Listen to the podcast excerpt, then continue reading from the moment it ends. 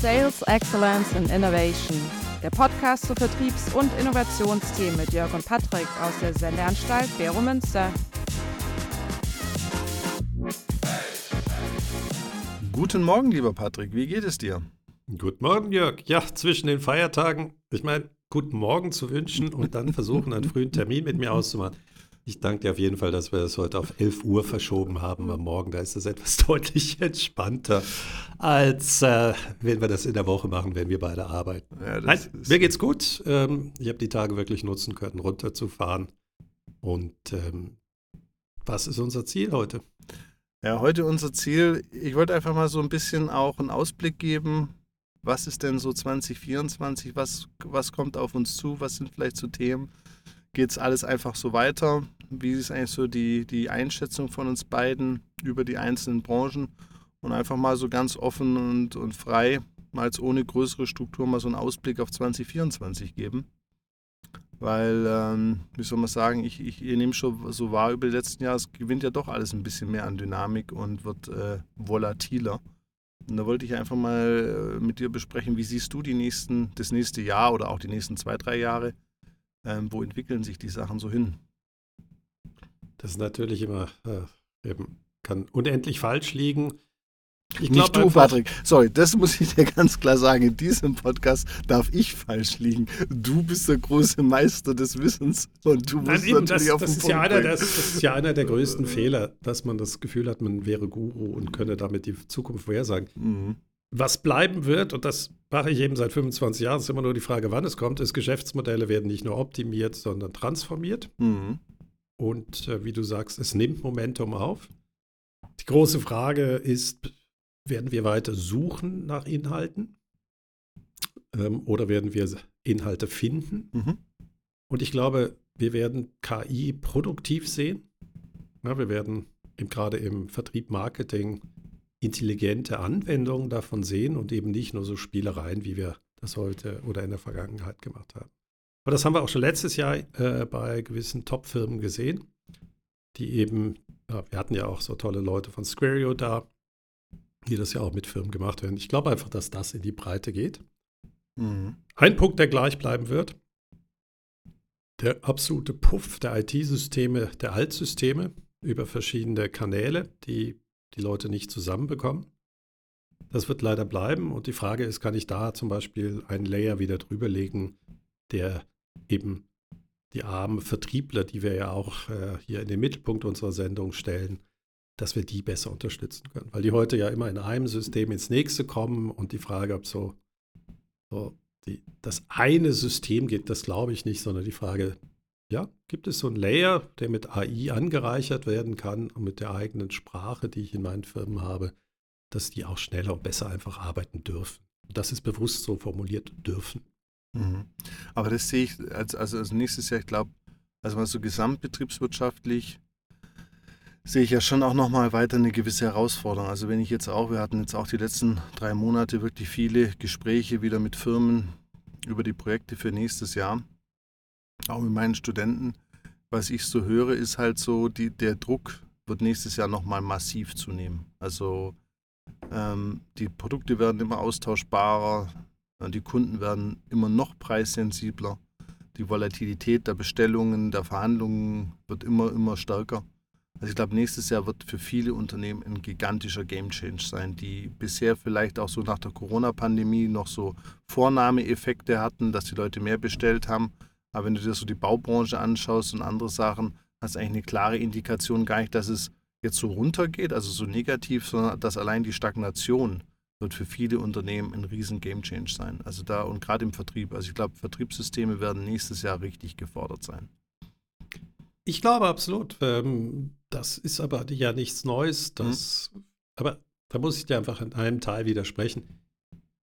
Das Vertriebssystem kann natürlich Produkte, die sich nicht differenzieren, gut verkaufen. Ja, wir kennen mhm. ja jede Menge Firmen, die haben einfach einen genialen Vertrieb, aber leider mittelmäßige äh, Produkte oder mittelmäßige Angebote und sie können dann einfach immer die, über diese Risikominimierungskarte agieren. Sprich, wenn ich mit dem das mache, dann werde ich sozusagen, you never get fired for choosing IBM. Das war ja. so der Satz von vorher.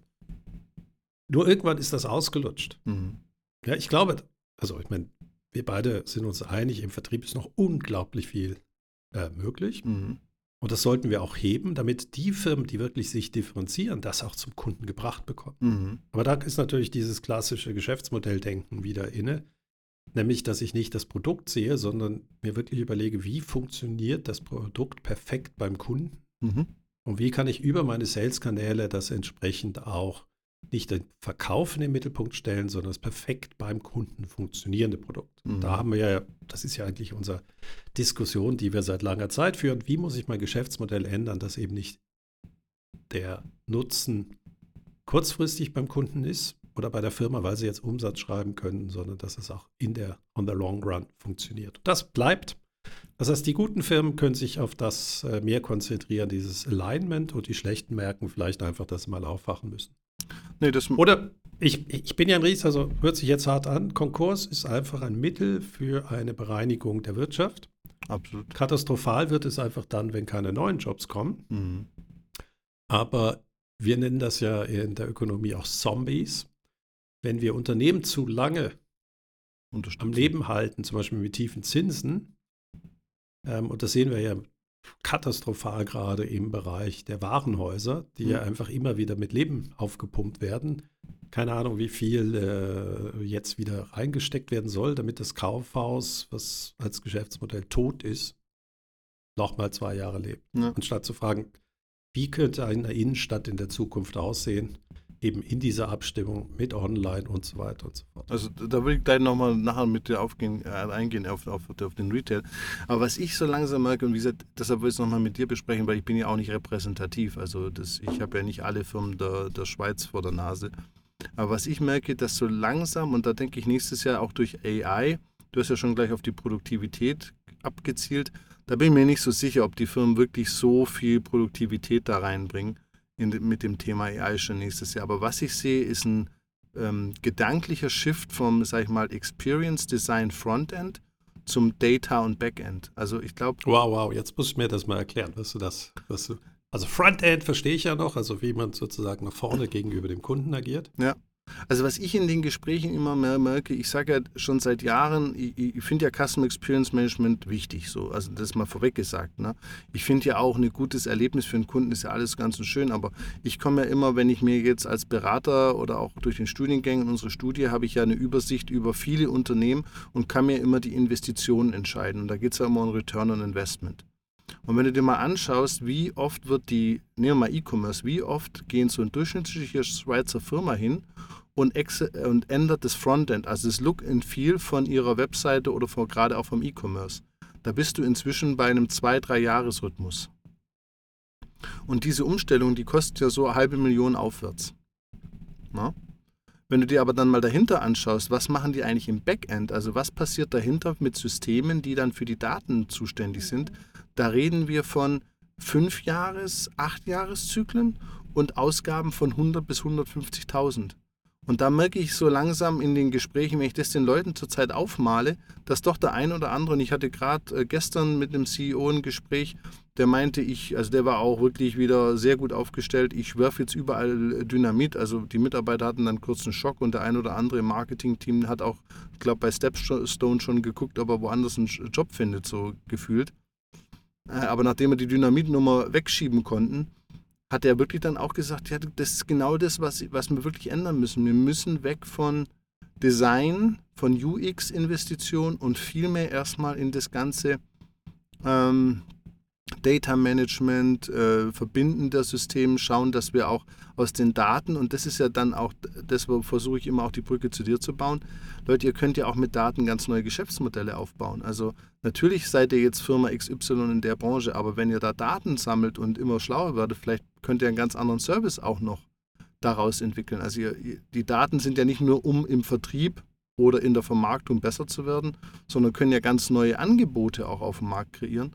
Und da merke ich so, also jetzt bitte nicht große Welle, ne? also nicht 90 Prozent der Gespräche. Ich habe da Leute, gucken mich an, sagen, jetzt, jetzt hat da der Messias zu mir gesprochen. Aber da ich das ja schon ein paar Jahre mache, merke ich so, dass das wirklich bricht. Und da denke ich, war AI wirklich extrem hilfreich. Also zumindest mir hat AI für meine Geschichte brutal geholfen. Also ich finde das äh, deine Beobachtung deshalb richtig. UX ist für mich fundamental. Ja.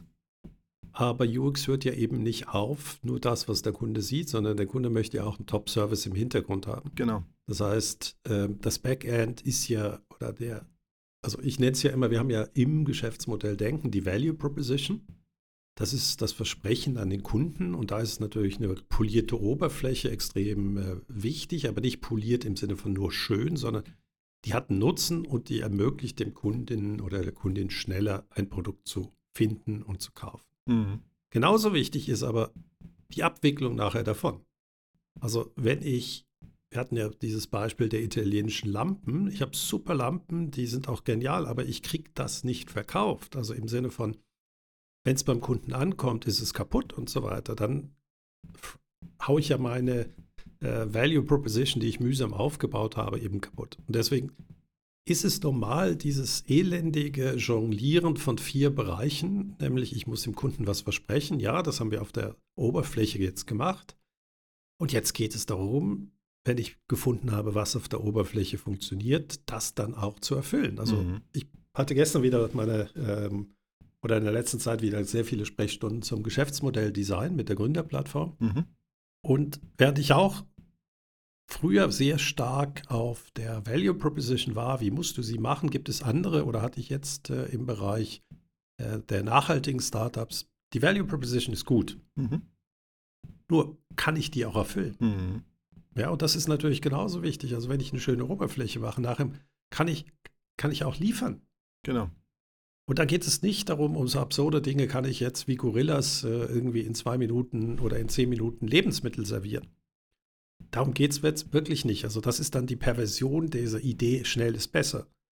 Sondern kann ich das auch umsetzen? Kann ich in der richtigen Zeit liefern, damit der Kunde das hat? Und da ist natürlich ohne Datenintegration im Hintergrund geht gar nichts. Mhm. Und AI ist ja deshalb spannend, weil immer mehr Leute lernen. Sie haben ja eigentlich immer mit unglaublichem Aufwand verhindert, dass Leute integrale Daten sehen dürfen. Mhm. Ja, man ist, man, also äh, ich kenne die ERP-Systeme und das Wichtigste ist immer, wer darf was sehen. Ja. ja Hierarchie macht Instrumente. Und AI geht eben so, dass man zum Training erstmal interdisziplinäre Daten aus dem Unternehmen braucht. Mhm. Ähm, und das ist die große Herausforderung. Äh, oder warum die Leute mal sagen, oh, ich kann ja meine CRM-Daten, die jetzt vielleicht mehr Vertriebs ist, mit den Service-Daten, also mit den Fehlerquotienten mal zusammenlegen. Mhm. Das ist ja wirklich kein Rocket Science, aber vorher habe ich den Verkäufern gar nicht erlaubt, da reinzuschauen. Auf die Tickets zu schauen. Ne? Ja, und da ist natürlich, also ja, jetzt, äh, ich, es ist immer eine Zeit, eben, ich habe diese vier Bereiche, äh, Value Proposition, das ist für dich dann UX gewesen, wichtig, aber da muss man das eben mit seiner Geschäftsstruktur erfüllen können. Da sind wir jetzt, da ist AI drin. Weil das schenkt einfach auch am meisten auf dem Ertragsmodell ein, wenn ich ein Geschäftsmodell habe, was funktioniert. Ja.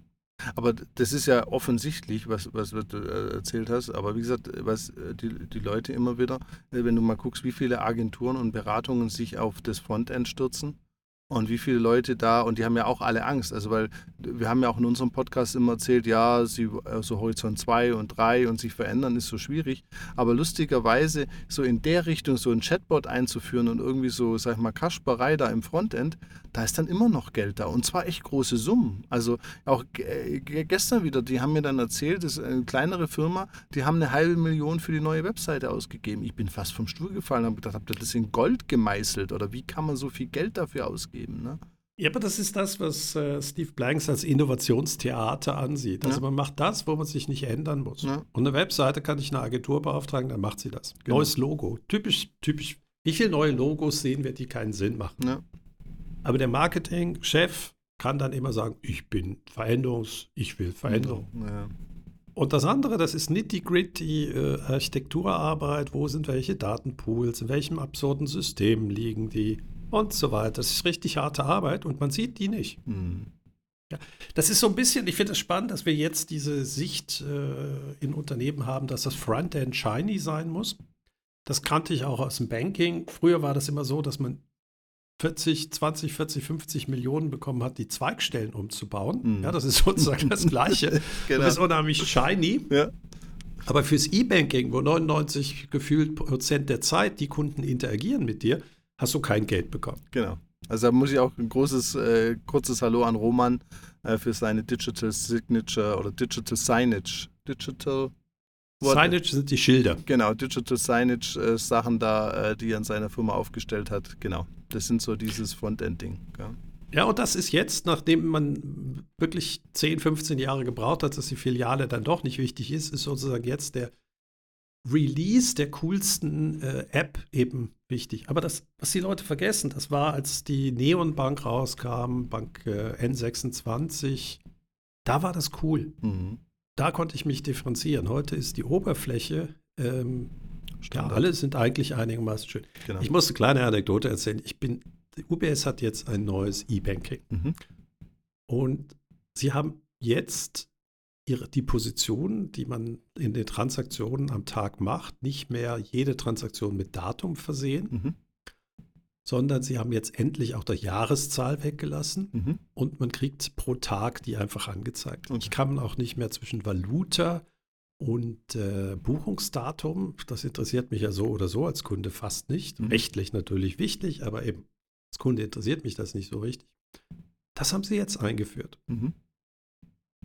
Ändert das irgendwas für Ihr Geschäftsmodell? Nein.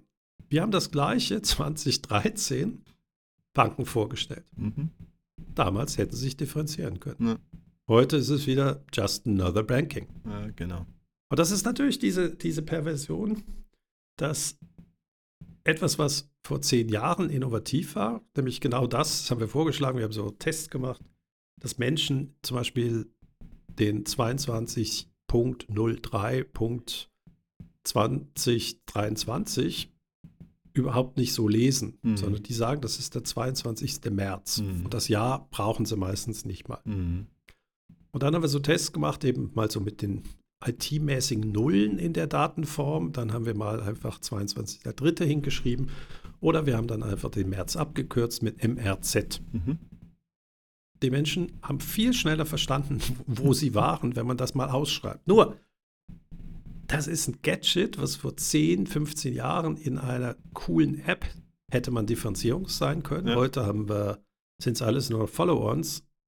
Und jetzt ist die Frage ja, wofür kriege ich heute Begeisterung? Genau. Also äh, und das ist für mich auch die Integration der Daten in solch einer Form, dass ich als Kundin oder Kunden Nutzen habe. Genau. Ja, weil du, du siehst immer natürlich Sales-Effizienz. Nicht nur, nee, nee, nee, nee, nicht nur. Ich sehe vor allem auch, äh, dass, dass ich äh, den Forecast habe. Also Effizienz ist das eine, aber ich sehe vor allem im Forecasting und in der Automation, also das sind dann schon nochmal äh, auch nochmal zwei weitere Punkte. Aber ich möchte nochmal auf ein anderes Thema eingehen. Ich weiß nicht, wie du es siehst. Und zwar, da musste ich sehr an dich denken. Und zwar, ich sehe immer einen größeren Divide zwischen Low-Hanging Fruits und systematischem Denken. Ich komme langsam so an den Punkt, dass ich doch aus den manchen Meetings inzwischen rauslaufe und sage, Leute, das wird hier nichts. Ihr könnt nicht mehr mit diesem Low-Hanging oder Quick Wins oder kurzfristigen Ansätzen, kommt ihr gar nirgends mehr. Also gerade auch jetzt durch AI und das ist ja das Schöne, die Leute verwirren sich ja selber. Und den Anspruch, dass das alles noch KI, AI oder was immer noch drin haben muss, wird die, wird die Unmöglichkeit für Mitarbeiter in, in der Situation, in der sie sind, so viel bewusster, dass du wirklich merkst, dass dieses immer, was mir auch öfters vor den Kopf, ja, ich hole einen Berater, aber das muss ganz schnell irgendwelche Sachen bringen und das muss ganz einfach umzusetzen sein, dass dieses unsystemische Denken, dass wenn, dass dieser Divide zwischen den Firmen, die das nicht mehr hinbekommen, dass das fast in eine automatische Sackgasse mündet. Also das merke ich in vielen Firmen auch, dass es wirklich die Mitarbeiter inzwischen, das habe ich dieses Jahr ein paar Mal gemerkt in Meetings, das habe ich davor noch nie gespürt, die wirklich in eine ganz starke Resignation jetzt fallen. Also dieses, der, der Berg war immer schon hoch, aber jetzt ist es wirklich 8000 und ohne Sauerstoffmaske. Und das spüren die Mitarbeiter. Also das finde ich ein Riesen-Change, der da kommt. Finde ich interessant, dass du das so siehst. Ähm, ist natürlich auch das Resultat von Agilität. Ja. Aber nicht, wie das mal ursprünglich natürlich äh, definiert war oder entworfen wurde als Denkweise. Aber Agilität hat dazu geführt, dass ich kurze Entscheidungszyklen haben sollte. Das ja. ist auch richtig. Das Problem einfach daran ist, ich verliere die Übersicht. Ja. ja weil ich nur noch Quick Wins mache. Ja. Sprints und Runs und da werden all diese Begriffe verwendet. Und deswegen braucht eben ein Management auch eine grobe Übersicht, wie das alles zusammenhängt. Und mhm. das ist nochmal das Geschäftsmodell. Mhm. Ähm, ich habe. Aber ganz kurz, ich bin aus, ich hatte einen Akquisetermin bei einer Firma und wirklich auch gar nicht so groß, ein Mittelständler-Ding. Das heißt, Marketing und Vertrieb zusammen, die haben auf der einen Seite über Einführung von Marketing Automation Software diskutiert, auf der anderen Seite über besseres Datenmanagement. Und du hast schon im Meeting gemerkt, die, die wollen in den neuen Geschäftsbereich rein, dass Marketing und Vertrieb überhaupt nicht wussten, wie, das, wie die Zahlen sind im Funnel. Also wie viele Leute wollen wir ansprechen, wie viele Leute besuchen wir, wie viele Leute müssen wir ein Angebot schreiben, wie viele Leute oder wie viele Kunden brauchen wir am Ende des Jahres. Das war schon, die Basics waren nicht klar. Und du hast gemerkt, am Anfang sind alle reingekommen in den Termin und waren so, sagen wir mal, mittelmäßig begeistert.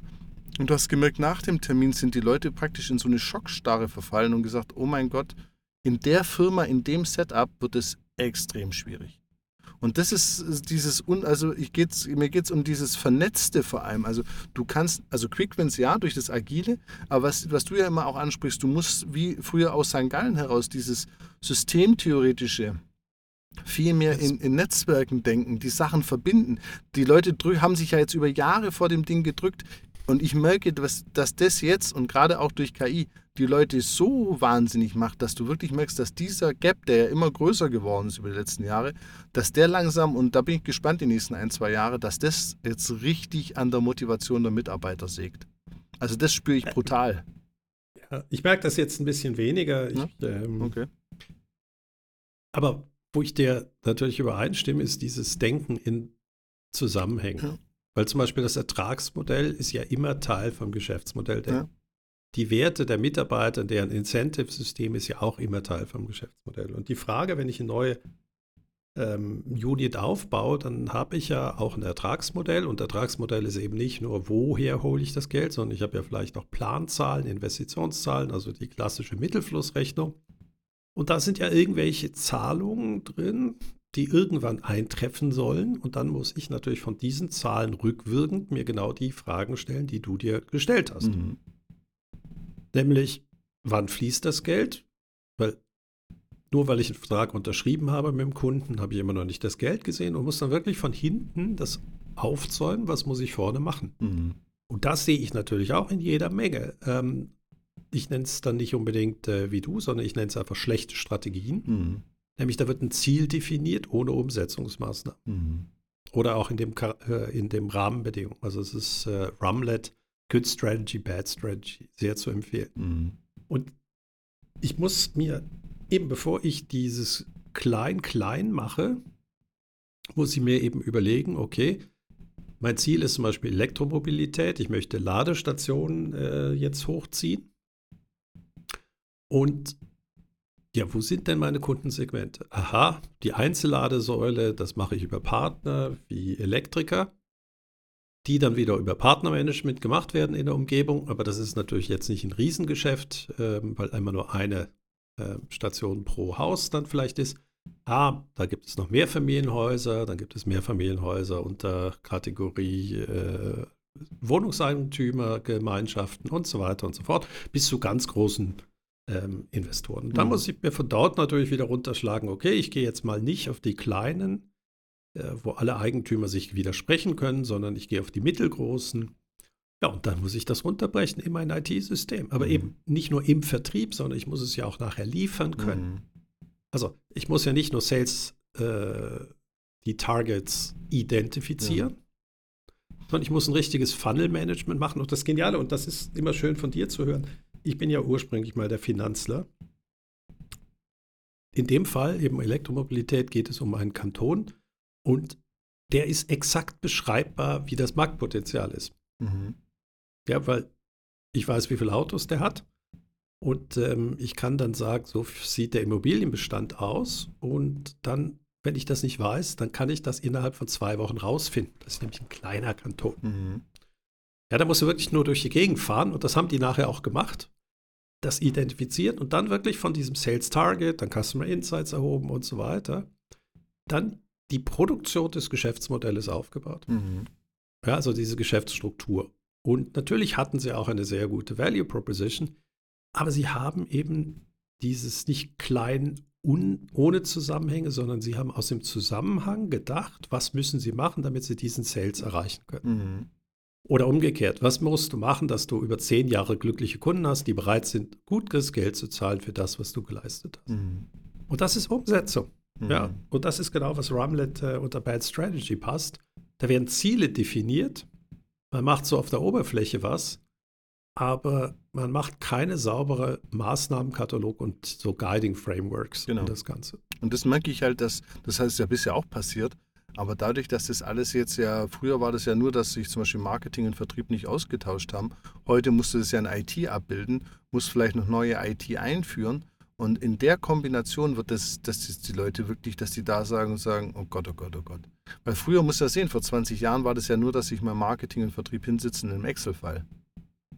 Ne? Und dann hat man das alles in Excel reingeschrieben. So heute muss das per E-Mail rumgesandt, wo genau. keiner mehr wusste, welche. Ja, aber das, das ging ja noch. Und, und, selbst da, das haben sie nicht gemacht. Und heute sollst du das jetzt überlegen, mache ich das in Salesforce, mache ich das in HubSpot und wie soll dann die KI damit umgehen? Also das, das kriegt gerade ein schönes Moment. Also ich sitze da in vielen Meetings ähm, und du siehst so die wirklich äh, Gesichter, wenn die Leute dann mal sich die Zeit nehmen und wie die so entgleiten. Also wenn die das dann so merken, ach du Scheiße, wo bin ich hier?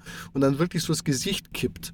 Das habe ich wirklich die letzten Wochen gute sehr, Mitarbeiter. Ja, das, aber das, das, gute das Mitarbeiter, sind super Mitarbeiter. Also, aber die, die, du merkst halt einfach, dass, dass die früher haben die einfach das irgendwie noch weggewischt und halt irgendwie weitergemacht. Heute kommt wirklich Resignation.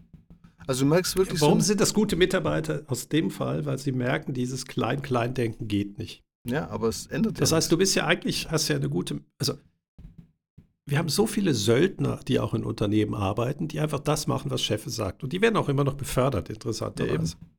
Ja, ja. Aber die, die dann frustriert sind, sagen, äh, wir müssten jetzt hier mal vielleicht uns zusammensetzen und das dauert dann vielleicht ein Weilchen, aber nicht, weil wir äh, irgendwie uns widersprechen, sondern ich muss verstehen, was der andere macht. Wir müssen abgestimmte Prozesse haben. Das ist nitty-gritty Arbeit. Mhm. Und dann gibt es natürlich die Helden, ähm, die kennen wir ja in unseren Fächern genauso an den Unis. Die sind die Gurus. Die mhm. laufen raus, folge mir und du wirst glücklich sein.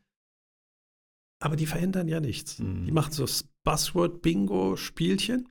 Strategic AI habe ich vom letzten Mal mitgenommen. Strategic Customer Centric AI, das habe ich letztes Mal von dir mitgenommen. Das ist mein Lieblingswort in letzter Ja, du musst noch irgendwie Generative dazu Ah, Entschuldigung, packen. Strategic Generative Customer ja. Centric AI. Eben, du kannst ja es ist ja, du musst einfach, also ich merke das ja auch, ich zum Beispiel benutze ja den Begriff AI nicht bei mir, mhm. ähm, weil ich einfach sage, das ist eine Unterkategorie für die Idee, dass plötzlich wir Sachen vernetzen können, dass Dinge, die eben dumm waren, durch Daten handeln können. Ob das jetzt ein normaler Algorithmus ist, der einfach äh, nicht auf Deep Learning basiert oder nicht, ist mir eigentlich herzlich egal. Das sehe ich ja genauso. Ja, aber eben, du musst scheinbar eben dieses Buzzword-Bingo machen. Sonst geht's nicht. Und ich meine, ich finde ja AI deshalb schön. Ich habe gerade für die Gründerplattform wurde ich gefragt, ob ich äh, Newsletter machen kann an die Hunderttausenden von Gründerinnen, die wir da draußen haben und Gründern. Und ich so, oh mein Gott, eigentlich habe ich schon alles in meinem Leben dazu gesagt. Mhm. Ja, ich mache den Podcast, ich habe Bücher geschrieben, ich mache es seit 25 Jahren. Und wenn man dann so eine Denkkrise hat und denkt, man hat es ja schon mal gesagt, dann guckt man doch irgendwo mal rein und sagt, kannst du mir doch mal sagen, was andere so gesagt haben? Mhm. Und dann habe ich ChatGPT reingegeben, schreib mir doch bitte mal so zwölf Newsletter, die sich mit dem Prozess von der Idee bis zum Geschäftsmodell befassen, also sprich Prozessorientierung plus, warum ist das Denken in Geschäftsmodellen wichtig? Mache mir zwölf E-Mail, äh, so, wie heißen sie, äh, Überschriften ja. dazu. Headline, genau. Ja. Headlines ich von den zwölf konntest du acht direkt umsetzen. ja, ein Teil war, meine, war mein, äh, mein Blog, den ich schon mal geschrieben habe. Aber das ist einfach unheimlich schnell, kann man dann einfach sagen, okay, ich kann dann mit dem, der es am Ende schreiben muss, äh, eigentlich, das, das Spannende ist, Prompt Writing ist ja eigentlich nichts anderes, als was wir früher mit irgendwelchen Kreativleuten gemacht haben. Mhm. Ich habe ein kurzes Briefing gemacht Pitch, und sie mussten genau. prompten. Genau. Und sie mussten prompten. Genau. Und mir ist es jetzt eigentlich herzlich egal, wie der Kollege bei der Gründerplattform das umsetzt. Ähm, ich werde mit ihm fünf Minuten reden, was ich gerne hätte. Mhm. Und ob er dann, dann wird er wahrscheinlich einen sehr ausführlichen Prompt daraus schreiben. Mhm. und eine Stunde später haben wir den Artikel. Das ist doch schön. So, jetzt ist das AI gewesen oder ist es die Intelligenz des äh, Menschen in Hamburg oder Berlin gewesen oder war es meine? Es ist eine Kombi. Immer. Ja, Gut. aber eben, da geht trotzdem natürlich das Gesamt, der Gesamtzusammenhang äh, geht natürlich da verloren. Mhm. Ja, das ist ja auch klar, weil jeder, jede Reihe ist natürlich nicht abgestimmt, weil ich kann leider ChatGPT nicht sagen, nimm doch bitte die Newsletter der letzten äh, zwei Jahre und verweise dann immer auf die und benutze die gleiche Tonalität. Mhm. Ja, dann wäre das jetzt mal richtig Produktivität. Genau. Aber heute machst du eben einen äh, Hammer nach dem anderen und wo hängt es zusammen? Ja. Das ist natürlich die Gefahr. Genau. Jetzt nochmal so, wenn du dir die Branchen anschaust, also für mich so die letzten, letzten zwei Jahre sowieso, aber auch im nächsten Jahr, ich bin wahnsinnig gespannt, wie sich der Retail entwickelt. Also der steht, oh, oh, der steht oh, bei mir oh. eh schon, du hattest es ja schon mal angesprochen aus der Innenstadtdiskussion. Aber äh, ich weiß nicht, wie es dir geht. Also so Startups und so finde ich gar nicht so spannend. Aber wie der Schweizer Retail die nächsten zwei Jahre äh, sich positioniert oder welche Entscheidungen da getroffen werden, das finde ich wahnsinnig spannend. Ich kann mir nicht vor, also ich möchte da nicht mit denen tauschen. Also nicht mit einem ich von auch nicht, weil ich auch, also wann war ich das letzte Mal in einem Geschäft was einkaufen? Genau. Ja. Und wir sind Klar, alt. Meine also Lebensmittel, sind, meine, meine genau. Lebensmittel kaufe ich noch ja. und da freue ich mich auch, weil ich da inspiriert werde. Ja. Ähm, da habe ich einfach ganz ehrlich, einkaufen kann auch mal so, so einfach so eine ähm, Ablenkung vom genau. Leben sein. Nicht, nicht Entspannung, aber Ablenkung ist es kann einfach ja. so, ein, so ein Ritual werden. Ja. Und du weißt, ich bin ein großer Lastenvelo-Fan, weil dadurch kann ich zum Beispiel im Lebensmittelbereich viel vielfältiger einkaufen. Mhm. Ja, also ich bin noch nie so viel äh, bei kleinen Metzgereien gewesen, bei irgendeinem Käse-Spezialladen, äh, weil ich kann in einer Stunde in Zürich alles erreichen mit meinem Lasten. Mhm. Ja, das ist aber, ja, da geht es wirklich um das Spezielle. Ja. Ich habe angefangen, jetzt Sachen zu kaufen, wo, wo ich einfach, da würde ich nicht, ich wüsste nicht mehr, wo ich die übrigens im klassischen Retail-Geschäft kaufen kann. Das ist genau das, was mir auch aufgefallen ist. Ich habe jetzt auch gemerkt, weil ich auch so eingestiegen bin und ähm, immer so Diskussionen am Freundeskreis und da dachte ich so, gut, vielleicht bin ich ein bisschen innovativer oder mir macht es auch einkaufen. Grundsätzlich gehe ich eigentlich auch gerne einkaufen, so wie du es gesagt hast. Ich gehe noch gerne in Läden, aber inzwischen komme ich wirklich zu dem Punkt, wo ich sage, ich weiß schon gar nicht mehr, wo ich die Sachen kriege. Und ehrlich gesagt, mich strengt es auch an, darüber nachzudenken, weil ich weiß, im Internet habe ich meine Lösung gefunden. Und ich, ich finde das spannend, weil die Leute sagen ja immer, ja, im Internet ist der Wettbewerb einen Klick entfernt. Ja. Ich bin da, also ich bin erschreckend konservativ. Ich bin super loyal. Ja, aber es liegt eben auch daran, weil dieser Laden mir einfach ein Problem löst und wenn er dann 5% teurer ist, das ist in Ordnung. Ja. Zum Beispiel, ich bin jetzt für, wenn du weißt, ich bin 1990 in die Schweiz gekommen und damals war ich die absolute katastrophale Ausnahme in meiner Größe. Mhm. Ja, ich bin 1,96, Flügelspannweite 2,4 Meter. Vier.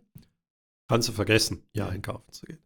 Früher habe ich das dann irgendwo noch in Deutschland gelöst, aber auch das war schon schwierig. Niederlande war mein Shopping Paradise. Mhm. Absurd. Absurd. Mhm. Und jetzt habe ich einfach gewisse Größen, weiß ich. Jetzt weiß ich gewisse Marken, die passen mir exakt. Ja, ich habe eine Hosenbeinlänge 36, oben 34. Ich habe 17er Inch Kragen und 37er äh, Länge. Da gibt es einen Hemdenhersteller, da kann ich blind bestellen, Slim Fit. Ja. Meine Hose, ich finde es zwar unmöglich, dass äh, der Jeanshersteller die etwas weiter gemacht hat, die äh, 34er Bündchen. Was ich überhaupt nicht cool finde, weil ich könnte es ein bisschen enger vertragen. Aber es ist cool. Ja. Ich muss mich überhaupt nicht mehr drum kümmern. Ja. ja, aber es ist natürlich das Gegenteil. Also wenn mir einer ankommt, ja, und dann noch Musik und Parfüm, ja, ist das wirklich die Idee gewesen, wie ich mein Wochenende verbringe? Nee. Nee, und vor allem auch so die Frage der, der Digitalisierung der Daten und so, wenn du guckst, vorne die Mitarbeiter, hohe Fluktuation, die überhaupt noch schulen, dann auch von dem ganzen Hintergrund, die ganze Infrastruktur, die so vor sich hin stinkt und äh, dann auch die, die Mitarbeiter mit so einer, sag ich mal, mittleren Motivation, wenn du da so den einzelnen Verantwortlichen zuhörst, da denke ich mir so, wow, also was auf den Retail zukommt in breiter Fläche, weil die haben sich ja durch Kostensparungen jetzt so die letzten Jahre über Wasser gehalten. Ich glaube, die nächsten ein, zwei Jahre, das wird nochmal richtig, richtig reinknallen. Also da denke ich, da werden viele nochmal vom Markt sowieso verschwinden, aber auch viele nochmal richtig kämpfen, weil du kannst gar nicht mehr mehr Kosten sparen. Also du bist jetzt wirklich in den meisten Firmen an einem Punkt, wo du sagst, das, was die letzten Jahre haben, die ja Tafelsilber einfach verkauft, um zu überleben. Also das wird jetzt. Ja, oder noch schlimmer. Ich meine, wir sehen jetzt, die Signer Holding geht Konkurs. Ja. Die ist ja eigentlich ein Beispiel, wie man mit Financial Engineering versucht, das Geschäftsmodell zu retten. Ja. Aber eigentlich zerstört man es gleichzeitig damit. Man hätte einfach auch vor drei Jahren die Realität äh, akzeptieren können, ja. können. Und was sie gemacht haben, war eigentlich relativ einfach. Sie haben Asset Stripping gemacht. Ja. Das heißt, sie haben ein Kaufhof, ein Kaufhaus gekauft, die Immobilie rausgenommen, ähm, die Immobilie zu einem sehr hohen Wert häufig äh, übernommen. Mhm. Ja, da denken alle, wow, der, das Kaufhaus hat ja jetzt wieder Geld. Aber das ist ja nur eine mathematische äh, Formel wenn ich viel zahle für etwas, muss ich hohe Mieteinnahmen haben. Ja, da kommt ja der Schweizer schöne Begriff Mietzins rein. Das ist ja einfach eine Verzinsung aufs Kapital. Ja, und so zerstöre ich dann das Geschäftsmodell. Also ich habe zwar kurzfristig, äh, sah es aus, ach guck mal, der hat seine Immobilien verkauft, hat wieder Eigenkapital, aber das ist ja nur eine Abdiskontierung der zukünftigen Mietzahlungen, was ich da bekommen habe. Mhm. Und äh, ja, damit sind sie noch mehr ausgequetscht worden. Mhm. Ähm, und falls etwas tot ist, sollte man von diesem Pferd absteigen. Mhm. Und ja, ich finde es jetzt spannend, dass du sagst, da passiert nichts. Denk dran, es gibt kein Manor mehr. Nee, so meine ich das nicht. Nee, nee. Es gibt kein Jelmoli nächstes Jahr mehr. Genau. Ja, also die, die, das ist schon hardcore. Ja. Dieser der Globus soll jetzt, will jetzt anscheinend auch wieder verkauft oder soll verkauft werden, was ich Ja, muss ja, weil der eine Teil ja Konkurs gegangen ja. ist, gehört ja zu Signa Holding. Genau. Der andere Teil gehört zum äh, einem thailändischen äh, Konzern. Ich glaube, ein, also wenn, nehmen wir den Globus, das ist unglaublich, wie der sich gewandelt hat. Für was für Kunden der anspricht. Ich gehöre schon lange nicht mehr dazu. Ja. Aber ja, es gibt Kundensegmente, da gehören wir beide nicht dazu. Vielleicht funktioniert es, aber das ist diese brutale Orientierung äh, oder Positionierung in einem Segment, ähm, ja, kann funktionieren. Spannend ist ja, dass dann wiederum andere Sachen wie so eine Transa ähm, oder Velo Plus, also hochspezialisierte Retailer, wieder funktionieren. Ja, das, ja, das äh, weil, zum Beispiel, ich kann bei meiner, also ich bin ja sehr viel Outdoor-Mensch, äh, da habe ich noch keine Marke gefunden, wo ich 100% weiß, das funktioniert immer. Mhm. Und äh, so eine Skitourenhose äh, gibt es scheinbar extrem viele Anforderungen dran. Und da bin ich jetzt wirklich immer noch vor Ort, mhm. ähm, weil die Hersteller auch, finde ich, es sehr schwierig einem machen. Sie ändern die Schnitte, ähm, sie sind nicht sauber beschrieben, was das ist und so weiter und so fort. Das heißt, durch die intransparenten Produkte, die bewusst in gewissen Märkten kommt, ist natürlich der physische Handel notwendig. Mhm. Nee, das sehe ich auch ja, so. Du kennst das so, die Fuscht-Geschichte mit dem wunderbaren Lehrling, den wir hatten. Genau. Die Miele, eigentlich einen tollen Staubsauger. Aber die Miele ist unfähig gewesen, zu beschreiben, was denn in diesem Paket drin ist. Mhm. Und dann musste der arme Lehrling und ich mussten diese Geräte nebeneinander liegen und hinten den Text lesen, damit wir beide verstanden haben, was da überhaupt drin war. Mhm. Ja, und damit schützt natürlich Miele ganz klar den physischen Handel. Klar. Ja, mit der Unfähigkeit, etwas einfach zu machen. Aber es wäre, also hätten wir den Lehrling gefragt, jetzt das zu beschreiben auf einer Webseite, der wäre ein besserer Produktmanager genau. gewesen genau. als der Kollege von Miele. Und abschließend für nächstes Jahr, ich weiß nicht, wie es dir geht, du hast ja zwei äh, Reisepässe. Was sagen wir zum Europameisterschaftsspiel Deutschland gegen die Schweiz? Wie, wie bereitest du dich da emotional drauf vor? Äh, ich habe vielleicht eine lange Geschichte äh, der absoluten Ignoranz, wenn es um Fußball geht. Okay, das ist ja gut. Ich bin in dem berühmten Spiel, es gab ja mal Sudden Death, glaube ich, mit so, der Erste, der das Tor in der Verlängerung schoss, hat gewonnen. Ich glaube, das war irgendwie 96. Ja, Golden Goal. Ja, und ich war der Einzige, der damals in Deutschland auf der Autobahn fuhr. Für mich war das ehrlich, ich habe ein bisschen Radio gehört, ähm, aber ich danke noch allen, die dann vor dem Fernseher gesessen haben, weil es war für mich eine herrliche Welt.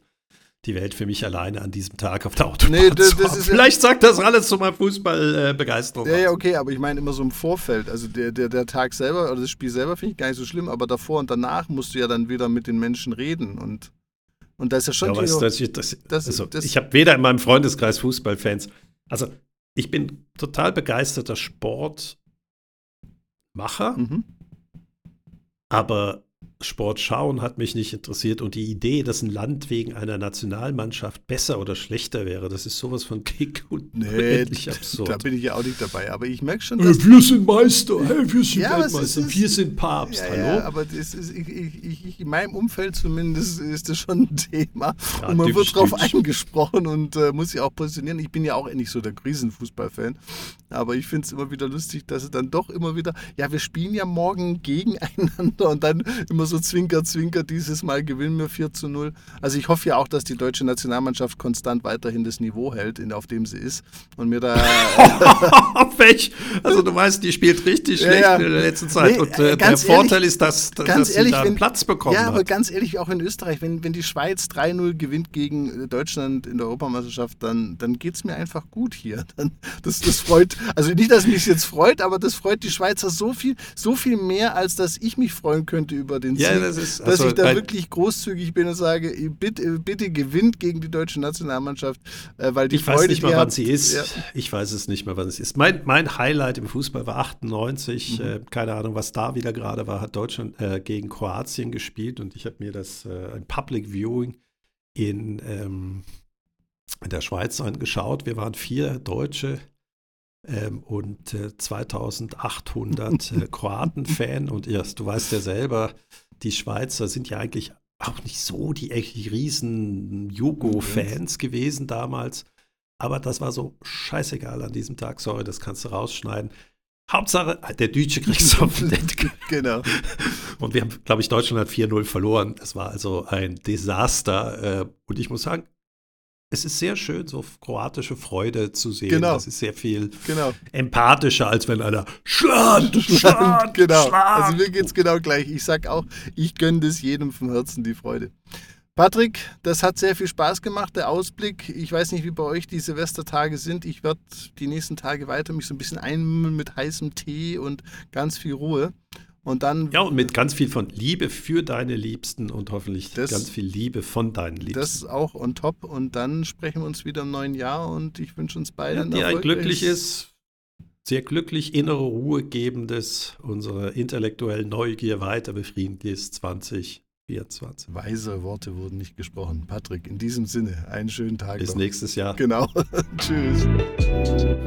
Eine Produktion von Customers X und Fluid Minds im Auftrag des Center for Sales und Retail der Hochschule für Wirtschaft Zürich.